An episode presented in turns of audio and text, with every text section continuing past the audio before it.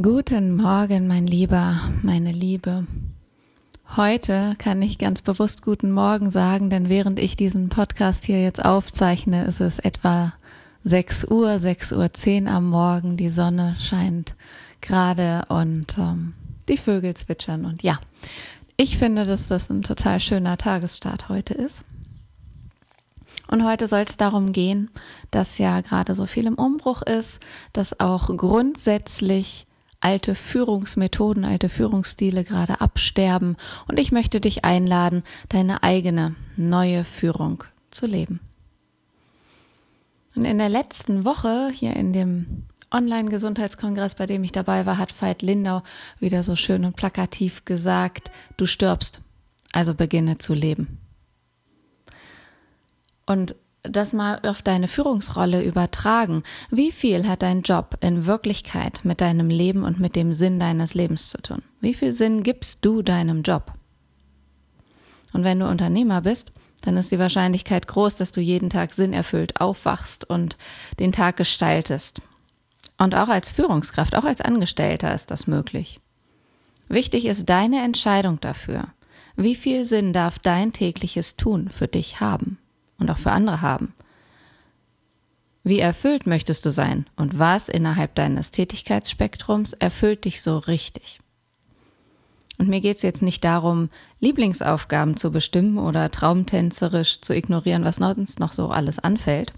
Denn auch wenn ich jetzt gedanklich für dich aus einer anderen Ecke komme oder kommen mag, ich bin durchaus realistisch. Und auch wenn ich entgegen meiner Lieblingsaufgaben im letzten Monat auch so viel Zeit mit Dingen verbracht habe, die nicht meine Komfortzone waren, die nicht ähm, auf der Liste derer Dinge waren, die ich unbedingt jemals mal machen wollte. Ich habe trotzdem jeden Tag Freude aufzustehen und mir geht's auch für dich darum. Mir geht's um dein Aufstehen und dein Antreten für die Sache. Und wie viel Sinn und wie viel Erfüllung findest du in deiner Führung? Wenn du jetzt Zwischeninventur in deinem Job machen würdest, was würdest du aufräumen? Was würdest du ändern? Gerade jetzt.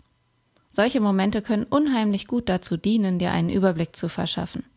Wer und was willst du wirklich sein in deiner Führungsrolle in deinem Leben? Wie willst du deine Aufgabe meistern? Was für mich bei kreativer Arbeit immer ganz besonders wichtig ist, ist, wie fühlt es sich an, wenn du genau das lebst, was du dir wünschst.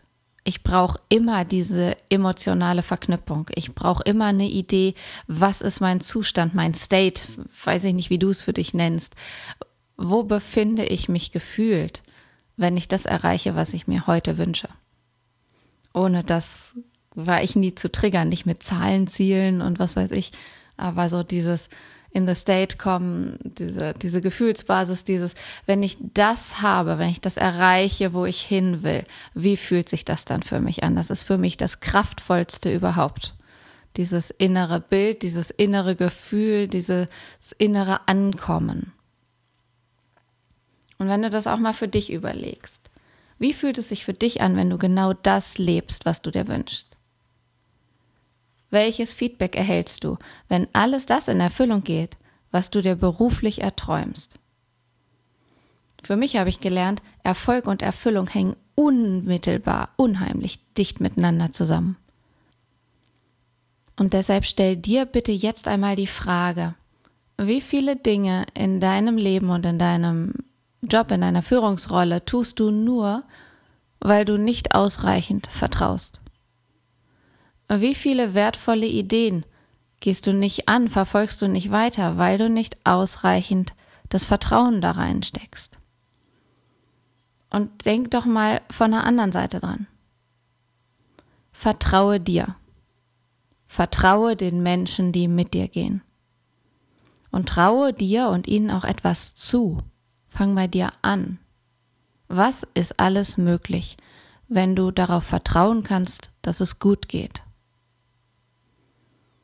Jetzt weißt du vielleicht schon das eine oder andere aus meinem Leben und es war ja auch nicht äh, so, dass ich das immer so bewusst äh, gefordert hätte, oh ja, ich brauche noch eine Krise, ähm, sondern das kam dann auch einfach aus den Zusammenhängen oder aus den Konsequenzen heraus und Wichtig ist mir aber dir weiterzugeben, so wenn wir ein Sicherheitsnetz, das wir im Leben haben, nicht testen, dann werden wir auch nicht wissen, ob es uns hält oder gehalten hätte.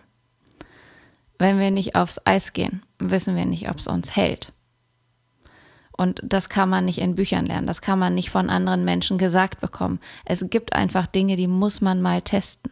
Und du musst jetzt ja nicht dein volles Risiko und dein volles Leben in die Waagschale schmeißen, um etwas auszuprobieren, was mit mehr Vertrauen zusammenhängt. Du kannst ja einfach mal dir einen kleinen Block in der kommenden Woche suchen, wo du sagst, hier kann ich doch einfach mal mehr vertrauen. Was können wir denn schon verlieren? Das meiste, was wir verlieren können, ist Geld, ist vielleicht mal das Gesicht. Aber im Grunde genommen geht es doch ums große Ganze und mal ehrlich, würdest du aufgeben, wenn es nicht das Ergebnis ist, was du willst? Würdest du dann aufhören, weiterzumachen? Wäre es dann nach Jahren noch wichtig, ob du dich irgendwo geirrt hast an einem Punkt und den Kurs und die Richtung gewechselt hast?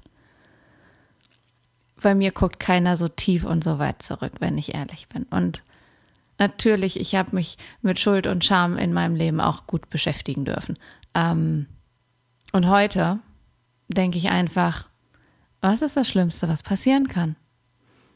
Und was ist, wenn ich vertraue und ich innerlich darauf vertraue, dass es gut wird? Ja, das will ich dir halt heute einfach mal weitergeben.